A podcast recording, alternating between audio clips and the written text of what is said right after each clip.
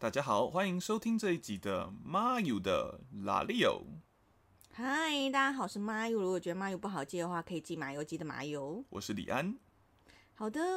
今天我们要来聊聊什么呢？在我们正式的主题开始要讲之前，我要先更新一下我这个礼拜的状况。这个礼拜呢，就是噔噔噔噔噔噔噔，我妈确诊了。不晓得是因为我上个礼拜一直诅咒她的关系还是怎么样，然后她就确诊了。然后他确诊的过程非常简单，他就是说他，我就想说他到底跑去哪里玩，然后确诊。然后他又说没有，他最近都没有聚会，然后他嗯也很少出门，因为他本身在家就是很蛮懒惰的，嗯所以他大概两个礼拜会出去补货一次。嗯然后他就是我们家附近有那个跳蚤市场，然后他礼拜天的时候听到就想说，哎，那个跳蚤市场好吵，是到底在干嘛？很热闹，他就下去逛了半个小时，然后两天后就确诊了。然后他就觉得很生气，他就觉得我已经打了两剂疫苗，怎么还会确诊？嗯，但是打疫苗还是会确诊啊。对，我觉得我就是想说算了，就共没存家的感觉，觉得就先不要去触碰这话题。然后我就说那是有人没有戴口罩，他说有啊，有个越南妹一直在削缝里，然后没有戴口罩。他现在到现在，我问他，他还在针对那个越南妹。他说有个越南妹就是在在削缝里，然后没有戴口罩，然后那附近有一些人在吃午餐，不知道是做工的人还是怎么样，他们就可能坐在路边吃午餐。嗯所以就这样，所以它已经跳蚤市场是一个开放的空间，但是就因为人多的关系，所以我妈还是确诊了。但是同时呢，就是我上次上一集不是在抱怨母亲节，然后我背了一一袋米回家，然后还有那个瓜子的分离器嘛，嗯然后这几天就刚好有多年前那个动态，脸书的动态回顾就跳出来，嗯，当初我不止扛了这些回去，我还带了一包蜜饯回家。那个蜜饯的名字叫做见面礼，就是见面礼。蜜饯的见哦见面礼。然后就想说，我妈喜欢吃蜜饯，所以我就也买了一包蜜饯给她。这都不是重点，我带什么东西给她不是重点，重点那时候已经是梅雨季节，所以是砰的下大雨。所以我那时候动态就说：“哇，雨下的好大、哦，但是没关系的，妈妈，我会把米背回家的。”好有爱哦我，真是有个卑微，就回去还是输给输给一朵康乃馨。讲完了，而且真的很衰，他只出去三十分钟吗？他说三十分钟啊，哇，可是跳蚤市场能逛多久？对啊，对啊，嗯然后我妈妈现在就咳到要死，然后因为我我们家是在高雄，然后她就是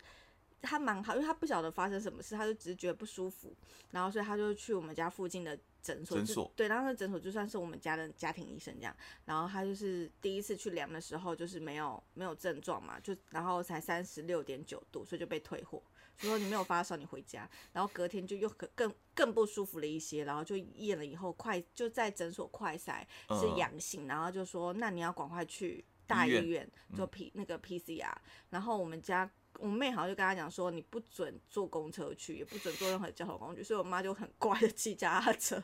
然后去大医院，然后做 PCR，然后后来结果就出来这样，然后后来呢，她就开始接收到各种通气，据说有什么区公所啊、什么卫生局啊各种，嗯，然后所有人都会打电话说：“喂，你是谁谁谁吗？”然后就一直问他基本资料，然后他就暴怒，他说：“到底问几次？到底要问几次？”就暴怒哦，然后就说。为什么要念那么多次？他说，因为现在就是什么系统大乱，所以他们系统都没有同步，所以他们只会接受到说，哦，这个人确诊，但是其他的资料就是每个单位都要跟他要一次。然后还说，哦，他还说你有空要去拿防疫包哦，然后我妈又再暴怒，她就说我的家人就不在，我现在到底要怎么去拿？就暴怒，她说哦哦，好好，那我再找时间找找人送送给你，怎样什么的。然后重点是因为现在可能人手不足，然后就很多义工或者什么临时来的人员帮忙吧，所以很多人都耳包，所以就一直把他激怒，就说哎。假如说你的电话就说，哎、那个，那那个小姐，你的电话是一二三四五六七八吗？他说不是，我刚才已经跟你讲，就是一二三四四，就是他就会一直嗯记错那个号码。好辛苦哦。然后不只是我妈有这样的状况，然后我还有其他住在高雄的朋友也也是有遇到这样的状况，这样子。因为数量真的是突然太多了，就嗯原本的系统就现在就是 cover 不来。嗯然后，但我妈就是她还是有我不知道是高雄的关系还是怎么样，就是她进了系统，然后 PCR 阳性之后，她其实就会分配说你要做线上看诊这样子，所以他还是安排了个西医线上看诊，然后开不开药就再另当别论。然后就有讲那个状况，他就真的有线上看诊，然后我妈就说有点胸闷或什么，他说好，那我会再给你一些药物，然后我会给你一台血氧机，你再帮我注意血氧的状况。所以我觉得也算蛮照顾的，对啊。因为很多人就抱怨说什么看医生突然变超级麻烦，但其实是相反的，是台湾以前看医生太方便了，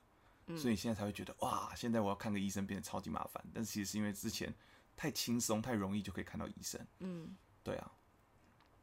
就是已经大家已经习惯这样模式，可是还是要提醒大家，如果有不舒服的话，就是还是要好好去看医生，因为这世界上毕竟就不是只有 COVID-19 这种病而已。嗯，像前阵子我也是有接到，我有一个亲戚，然后他动脉血流不止，然后我们就是、因为有一阵子没有联络，我想说天哪，到底是怎么样？为什么会这样？后来才发现说哦是癌症，然后是那个食道癌二期。然后，因为他的癌细胞会侵蚀到他的动脉，他只要侵蚀到动脉就会爆血之类的。然后。那次的急救就就是就十代输血，其实蛮可怕的。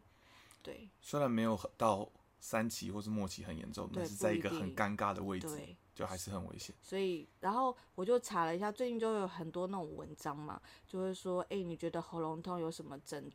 那个症状是什么？是疾病，不一定是 COVID nineteen。然后有些人就会说，哦，可能是你胃酸逆流，就也有嗯可能你的胃酸逆流，然后你的胃胃酸胃食道，对胃食道，所以会会让你也有那个想要咳嗽或者是喉咙痛的感觉，就真的有。对我之前如果胃食道逆流的时候，的确喉咙的也会觉得酸，就是刺刺喉咙痛的一点点那种感觉。然后其中有一个也是食道癌，嗯，对，所以就是很多很多病，还是大家身体的状况还是要去关心，然后不要因为 COVID 1 9而停摆了很多事情，该做的检查、该做的治疗还是去，不要因为 COVID 1 9而延误了自己的所有检查跟健康。没错，像我那前几天就是觉得身体不舒服，所以我还是去了医院一趟。可是外面急诊真的很多人，但医院里面就空荡荡的，没有什么人。然后那时候看完整，然后看完医生也大概九点九点多快十点，然后我就忘记我的雨伞放在哪里，我就在黑黑的医院里面找我雨伞在哪里，我觉得干超可怕的，超像超像恐怖游戏的。对，然后一直在找那雨伞，然后一直在找说，因为我就有去照 X 光，因为我觉得我的后背不舒服，所以我就说，哎、我要照 X 光这样子。然后所以就在就就是诊间也找了，然后也去照跑去那个换衣服的地方，哇，然后他们在不同大楼又不同楼层，我就会在黑暗里面走来走去，然后走楼梯间，真的会觉得好可怕哦。听起来很可怕，但就是超级像恐怖游戏的环节。对啊，好的，好的，那就直接就进入我们今天的主题吧。好，有关我们今天的主题呢，我们今天特别邀请了一位非常厉害的业界人士。他的学经历呢，他是来自台湾师范大学，他本身呢是学习教育跟嗯、呃表演艺术的双主修。我们来欢迎这个双主修双学位的学士李安。学士听起来超烂的，谁叫你不读书？现在那个好不容易就是人家说邀请讲师啊，都基本上硕博士吧，哪有人叫邀请学士来做演讲的啊、那怎么办？你这样吐槽，我也没有办法给你台阶下、啊。啊没错啦，我就是双学士李安，大家好。好，那今天呢，要让李安老师呢来让我们说说，嗯、如何上台的诀窍。那我们怎么会想要做这样的主题呢？原因很简单，我们参考了一下现在现今嗯 p a c k e t 上排行榜的一些比较热门的一些主题哦，呃，发现他们都在聊一些跟人生相关、比较励志或是真的比较呃有用的话题，而不是像我们聊一些大蒜，呃，或者是什么，我们还聊火锅、对珍珠奶茶，这这些乐色，所以我们觉得，诶，我们其实或许也有能力做这些有用跟知识性的 podcast 节目给大家寓教于乐，所以我们今天又邀请李安老师来做这样主题。那呃，说到李安老师哦，我跟他其实蛮有渊源的，因为嗯、我有一支那个影片叫做《老二的漫才》，然后这支漫才呢就放在我那个 YouTube 的那个频道上面，于是呢，李安老师的学生就在下面留言说，李安现在是我的表艺老师，然后我想说，怎么办？我是不是应该把这些影片下架来维护李安老师的名声呢？哎、真的已经来不及嘞，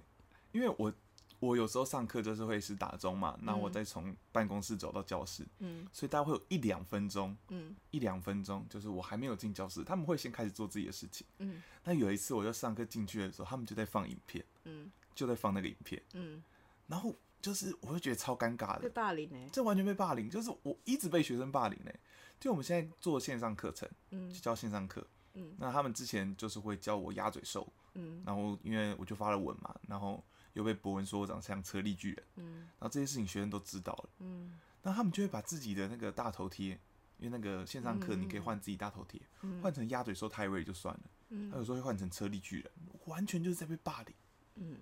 所以，呃，我们现在可以知道，用李安老师嘴里说出的这些事情，我们知道目前国中生的霸凌状况还是非常的严重的，不论不论是他们同才之间的霸凌呢，或是对老师的霸凌，都是非常严重的。那我想问李安老师，你国中的时候有被这样的霸凌吗？哎、我国中的时候通常是相反的状况，那就是你活该，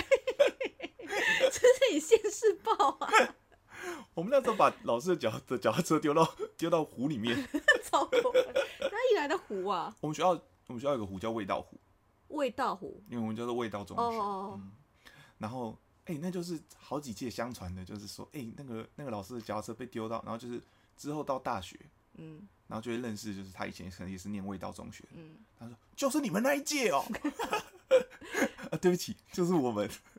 所以这个故事告诉我们呢，就是真的为人就是还是要行善，真的不要就是作恶多端，这些事情呢都会回向对回回向在你的身上。好的，那呃，先不论李安老师是怎么样的被欺负啊，那、你是觉得我这语气很鸡吧？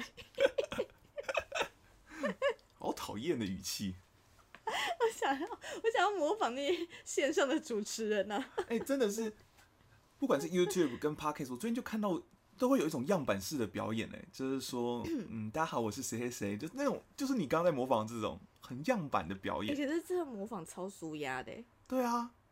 但是我就觉得没有人有自己的特色，哎，每个人都是用那样的状态、跟那样的姿态、跟那样的声音在做表演。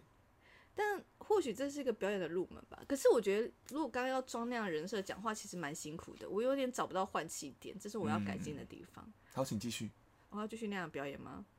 蛮有趣的啊、好累哦，我现在在咳嗽，然后啊，我跟你讲，也是蛮牺牲的这个表演。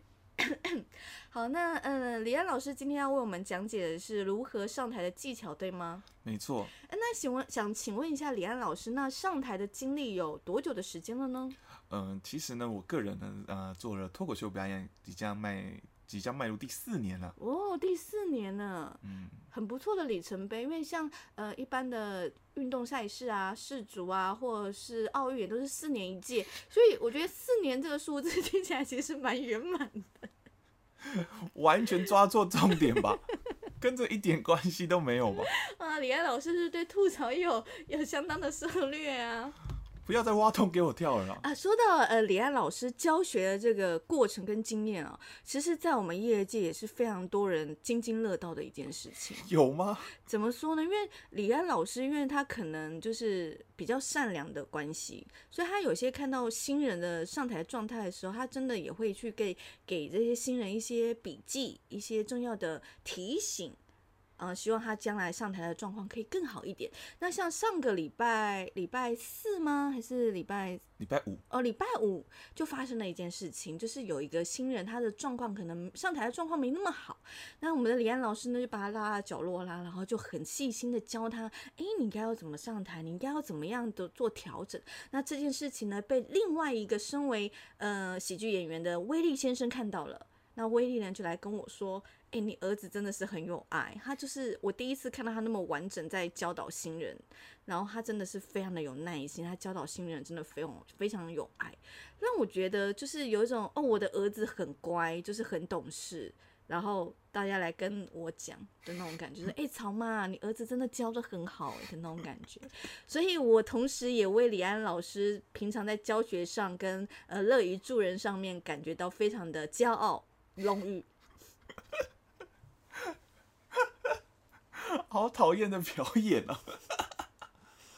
没有，因为我会觉得说，我自己刚开始在做脱口秀表演的时候，也有很多前辈来跟我说该怎么做，然后谁呀？呃，黄公豪平先生，哦 然后或是杨德玉先生，哦，他们都会给我一些笔记，跟我提点说，哎、方向啊该怎么做。嗯那我觉得，呃，身为过去曾经就是做了一些不好的事情，然后发生这种报应回向到自己身上的这个状况，嗯。我想说，如果我们换个方向嗯，换个换个态度，我们把善传递出去，那之后善是不是再会回向到我们自己身上？嗯嗯嗯所以我现在就保持了一个，哎、与人为善的观念，嗯在这样跟大家相处这样子。所以刚刚你你刚提到提到了两个人名哦，虽然他们现在在脱口秀界的确也是耕耘了非常久的时间，虽然名气有相当程度的落差，但是他们有给什么你印象深刻的笔记呢？嗯，我觉得黄浩平那时候给我的其实不像是很具体的笔记，而是一个肯定说，诶，这个东西很这个方向是有趣的，可以继续持续持续的再去发想这样子，嗯嗯那就会给我很多动力，可以说，哦，诶，这是一个有名的人，那他在这个行业取得成功，那他给我肯定，让我知道说我可以怎么继续做。那嗯，那另外一个不有名的人呢？洋洋得意，杨德玉。与人为善呐、与人为善，不要再口出恶言了。嗯，因为我自己的我刚刚讲的杨德玉是韦笑丹尼先生。我自己其实，在表演的时候，其实很容易就比较拖，比较慢，嗯嗯那就会笑点我就会等比较久。嗯那丹尼就会跟我讲说，哎、尽快拉比较快的节奏。嗯嗯那我就可以注意到这是我自己的问题，表演上的问题，嗯那我就会有做调整。那嗯当我有一调整的时候，观众给我的反馈都是更好的。呃，据我所知哦，除了你刚刚提的这位两位男生，呃，也给你很多表演上的意见之外，据我所知，你身边好像还有一个做喜剧也非常多年的前辈，是位女性。我想她应该也对你有做了一些帮忙跟提醒。那你你你有什么印象深刻的事情可以跟我们分享的吗？因为据我所知，那位女性在喜剧界应该也耕耘了快十年的时间，然后动漫才有七年的时间。那你跟她的关系是相当密切的，就是如果说你确诊的话，我们会一起被关在一起的那种密切。讲了我们吧，讲了我们吧。啊，其实你你帮给我的帮助，直接就变你，你给我的帮助其实就是更具体的，就是不同的思维啦。因为我自己都是往美式思维，就是比较比较做的事情是脱口秀的逻辑。那你给我更多的就是漫才的逻辑，就完全比较不一样。好的，那回到我们今天要讲的主题可，是可是，其实我们每次在讨论的状态下，其实发现喜剧的逻辑真的就是那些反差或者是三拍的东西，其实落差不会很大。殊途同归。哈，是这句成语是这样用的吗？我们昨天在玩的成语故事，成语就是乱用了。总之殊途同归啦，做喜剧就是殊途同归这一句话。嗯，但我像有时候你给的笔记，或者是我会想要给这个新人的笔记，其实都会大同小异。嗯，对，因为其实很多新人最常犯的问题其实是冒犯到观众，因为他们现在看到不管是伯恩啊，或者是 Jim，他们在做这一种跟观众对抗、跟观众冲突，然后跟冒犯观众的东西，他们觉得很喜欢，然后也取得了成功，他们就想要对这些表演进行模仿。嗯但其实他们能够做这些事情，是因为他们是 somebody，他们是一个人物。当今天你被一个 somebody 给羞辱的时候，你会觉得很开心；但你今天被一个你不知道是什么人的人、什么样的人羞辱的时候，你会觉得哈，应该是我觉得要建立在一个人设里面吧。嗯因为就是因为他前面的人设已经有建立，他可能就会讲出这样的话，然后你你已经预期，或者他也真的讲出这些话了，没有错。可是那些话还是会让你觉得就是有趣的，嗯，不管他讲出来的句子是你的意料之内或意料之外，都会觉得有趣，因为那嗯是因为他的前面人设的建立。但是如果说你前面的人设建立没有建立到这一块，然后又突然冒出这样的话的时候，那那那个话又太过于粗劣的话，没有经过修饰或是安排的感觉，会有一种突然被人家用刀刺了一刀的感觉，嗯，太突然了，对，就会就其实会觉得惊吓会多过于这些惊喜或有趣。嗯，对，说到喜剧，我也是有一点研究的，所以我刚刚能跟李安老师对话一些，是是，谢谢。好讨厌的人哦。所以说那天主要跟那个新人讲的最多的，其实就是讨喜啦。那其实我自己的个人经验是，我有一次在夜夜秀，那时候是第三季，然后我去帮忙做一个开场，嗯，然后那次我就大爆死，嗯，大爆死，因为我没有做好讨喜这件事情。嗯，那伯恩在我下台之后，就是演出结束之后，他就是跟我讲这件事情，就是首先你要面对很多观众，观众不认识你的时候，嗯，你要做的事情是先让他们喜欢你，嗯。而不是让他们讨厌你。嗯。那从那个时候，我开始每次表演的时候都会去思考这件事情，嗯。因为对观众来讲，我们这种没有名的人呢是陌生的，是不知道是谁，嗯嗯所以我们讲任何事情一定要更加小心，不能让他讨厌。嗯。当他一讨厌我们，我们就没有办法继续讲接下来的笑话跟做任何的表演了。但我觉得这是美式比较吃亏一点的地方，因为美式有时候会就是讲的东西是比较一些尖锐的观点，或是比较细微的一些切入点，嗯，所以会会比较辛苦一点，就是可能有一些东西是会比较冒犯的，或者是你要让人家仔细听你讲这些事情，其实会会比较有难度的。那像漫才里面有个东西叫做子康米，嗯啊，我要讲吗？讲了以后，我以后上课就不能教了，嗯，那今天跳过吧。好吧？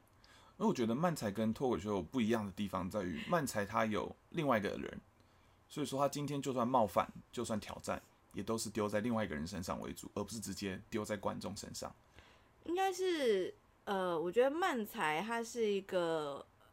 我觉得设立了非常多安全网的一个、嗯一个喜剧形式，因为它就是有一个公民在，就是有个吐槽在。嗯，那今天当那所有事情还是以他的人设出发，那这个 b o k 这个吐呃装笨的的人设状态呢是呃，假如说他是冒犯观众的，嗯，那他的吐槽也会以一个比较中立的状态，可能以比较偏观众对。的状态去拉回他，但一样是看整个表演的设计，就是它不一定是两个都对立的，常嗯。看到的一定是装笨跟吐槽他们的呃世界观可能是对立的，嗯嗯 b o k 可能是有比较特别的世界观，然后吐槽是比较有呃跟常人大众比较相同的价值观去做拉扯或做对抗。可是或许有一些设计也是他们两个会一起在这个世界奇妙世界里面，所以也没有一定的。对，因为现在太多不同的变化形，只要你在能在这个框架里面，然后你能让观众笑，其实都可以。对，所以说其实讲了很多规则，讲了很多形式，嗯但其实就算你做错了一堆事情，但观众还是笑了，那就是对的。所以观众笑就好。所以拉回我们今天的主题，今天假说一个素人他想要上台，你会给他什么建议吗？首先，刚刚前面就强的强调了，就是讨喜，嗯要先让观众不要觉得你是一个讨厌的人，嗯，他至少会想要听你讲些什么，嗯。再来第二件事情，我就觉得你需要知道说你到底在讲什么，你想要表达的是什么，嗯，因为有时候有些新人上台，那他的想法就是我要搞笑，嗯，但是搞笑的方向完全错了，嗯，那观众完全不知道你在干嘛，嗯，那你又想要搞笑，那你搞笑失败，但如果你今天你是一个新人，你上台，你有一个你想要讲的东西，你想要表达的东西，就算观众没有笑，但他还是听懂，跟说哦你想要讲这个，他至少会继续听你讲话，嗯，而不会直接离开。因为如果今天他想要你的目的是好，我就是要讲一些超好笑的话上台，你失败了，那观众就可能就觉得不知道你在干嘛。我觉得一个成功的表演有非常多不同的因素啦，就是嗯除了你的文本结构，那你的文本结构没有好的状态的话，那可能你需要用你的人设或表演去支撑这些东西。那我觉得这些事情就是很像一个综合表现表。嗯，那有有的人可能文本很强，超强，那他可能他的文本本来就可以拿到很很多的很高的分数对，那他或许他的表演设计没有那那那很多时候是以每一个人的擅长的部分，或者是每一个人自己的选择或想挑战的部分啦。有些人会选择，有些表演者会选择引恶扬善，就是把他自己的长处给揭露，让大家看到他更强的地方。那有些人会截长补短，就是他会努力的去补他不不强的地方，然后来去让他强项的地方可以去做一个平衡。但我自己觉得，不管是以以什么样的状态上台，就是我觉得没有人第一次上台就超强。如果也能这样，我觉得当然很好。但是我觉得以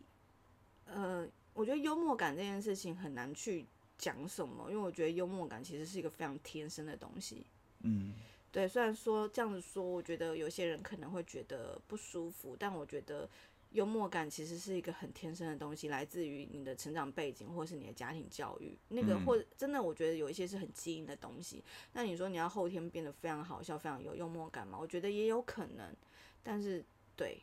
我我我要我不晓得怎么样培养幽默感这件事情，但是我觉得不管你今天是不是一个好笑或不好笑的表演者，我觉得上台这件事情是要有自觉的。嗯就是你今天上台，你的面相或是你的词，你你有没有一个状态是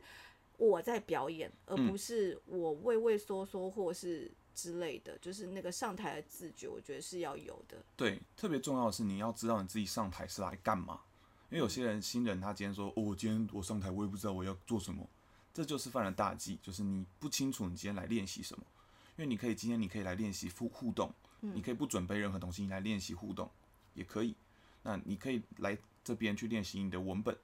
然后你不做任何表演牌，你只念文本。那你也可以来练习你的表演，但是你要很清楚知道你自己来做什么事情。因为当你不知道你自己来干嘛，你就会在台台上呈现一个混乱的状态，那观众就会跟你一起混乱。嗯但如果你今天你很明确，就是我今天就是来试文本，那观众知道你在试文本，那你文本失败，观众也知道你试了失败，观众知道你在干嘛，他就反而更能够够接受你，就算你失败了。我觉得其实我觉得在退一万步来说，我觉得今天上台这件事情，其实不是只讲说我要上台搞笑，嗯，或是我要，就是我今天就是一定要取悦观众这件事情。我觉得所有的上台，就是我我相信现在的所有办公室文化，很多时候都会逼着人一定要上台，就是我要上台报告，我要上台讲些什么，我要上台面对什么。我觉得很多人都会面面临这样的状况。那我觉得这这件事情才是对大家可能会有点困扰的部分，因为他们就不晓得怎么样上台。那这部分有什么技巧是可以教给大家的吗？呃，其实有时候我自己上台一定会有那种紧张感。嗯，大家最恐惧的其实是这种紧张感，就是你觉得很紧张，心跳加快，然后，然后不知道该怎么样去做。嗯，但如果你把这种情情绪跟状态视之为紧张，嗯，那你就会更紧张。嗯，但其实你把这些表征全部分开来看，不管是心跳加速，嗯，流手汗，嗯，或者是这种身体抖动的心情，嗯嗯其实它也是某种程度，它也是一种兴奋感。嗯嗯嗯紧张跟兴奋，它是它的两种表征其实很相似。嗯但如果你把你上台这种紧张感的外在表现，把它视作一种兴奋的表现，嗯。啊，这对我来说是非常有用的。好，我们讲了太多无聊的东西，我们来讲一些好笑的东西吧。干超无聊哎、真的有人想听这个吗？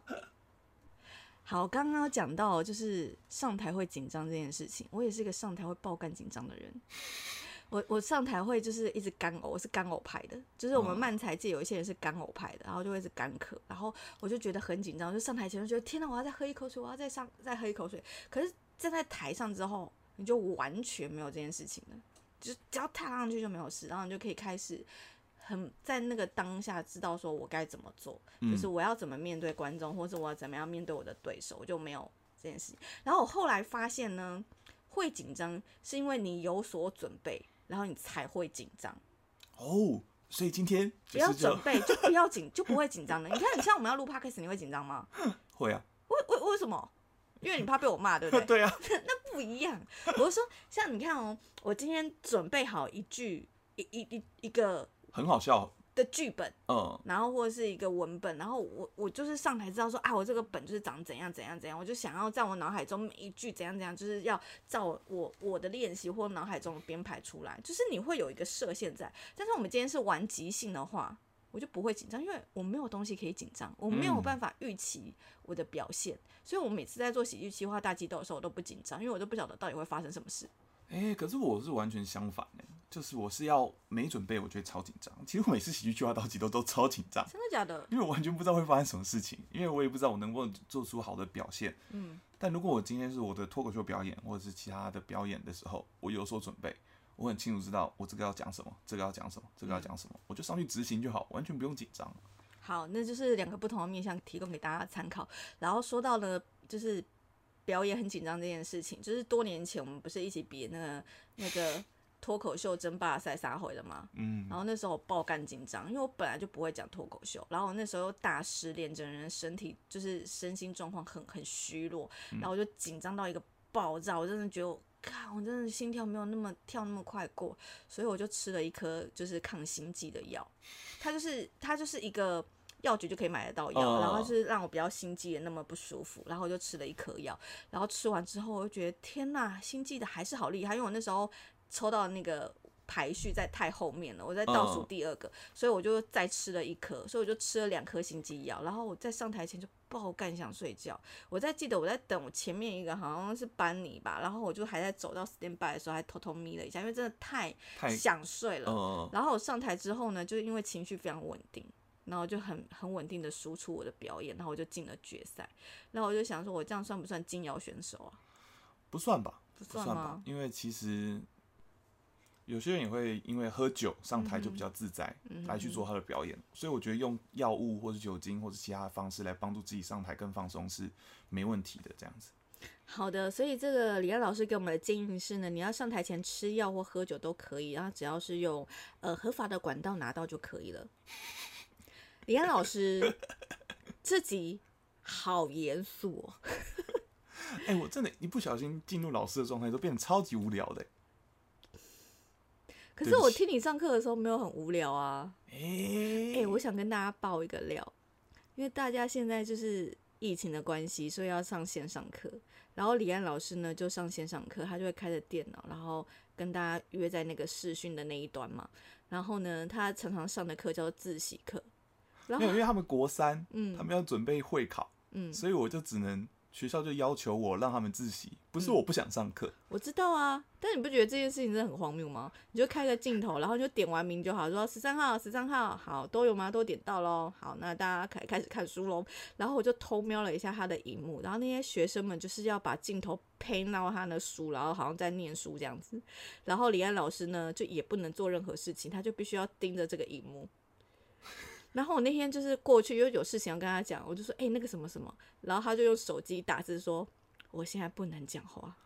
因为学生会说：“老师，你在跟谁讲话？啊，是女朋友哦。”我就觉得很尴尬。好辛苦哦。然后于是因为他没有开麦克风，所以我就只好在他的对面。我就说：“所以你现在不能讲话吗？你你你你可以讲话的话，就是眨一眨一次眼睛，不能讲话扎两次。哎、那是那是超尴尬，超尴尬。因为你说，如果十一点五分就扎一下，下课的话就扎一下；十一点十分就扎两下。然后因为是十一点下课，我就完全就待在那边，我就不知道说 两个答案都不对，我要扎眨几下。很可怜呢、我跟你讲，小朋友们，你们不要觉得自习课就只有你们在受苦，没有，我儿子李安老师也在受苦。你知道他坐在那边多无聊吗？炉石战记一直玩，NBA 也看了，没有别的事情可以做。哎、会不会？哎、你要不要想个艺名啊？叫李安的很麻烦呢、会不会你的那个学生又听到这集说，哎、老师，你是不是怎样怎样？不会啦，没差啦，你确定没差？没事啦，没事，OK 的，OK。反正我这学期教完应该也不会继续教了你每一次都这样讲，然后再隔个一年又回去教。啊，没差了。好，所以今天想要跟大家传达的是什么重点啊？嗯，上台有很多的要件，但是就上台吧。嗯那今天就是我们全部的内容了。嗯，你好心不在焉哦。没有啊，就是我真的没有太喜欢素人上台这件事情，因为我没有耐心。啊，给他们点时间啊，他们会越来越好的。对我最近也是要给着，因为我就很像老一派的那种，就觉得你没有相关背景或者是什么，或是真的没有准备好事就不要上台。但我觉得我也不能一直有这样的心态，好像太过自傲或自负了。嗯，哎、还是我们最后来学曾伯恩啦，模仿一些什么动物的叫声啊？那我们要模仿什么动物呢？好，我们要来模仿狗的叫声。好，我要模仿我们家狗的声音，柴犬吗？不是不是，你们家的狗，对我家的那个以前的吉娃娃。以前的吉娃娃好，开始。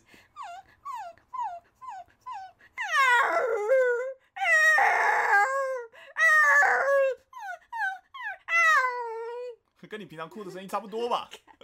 好，这就是今天的节目了，谢谢大家。拜拜。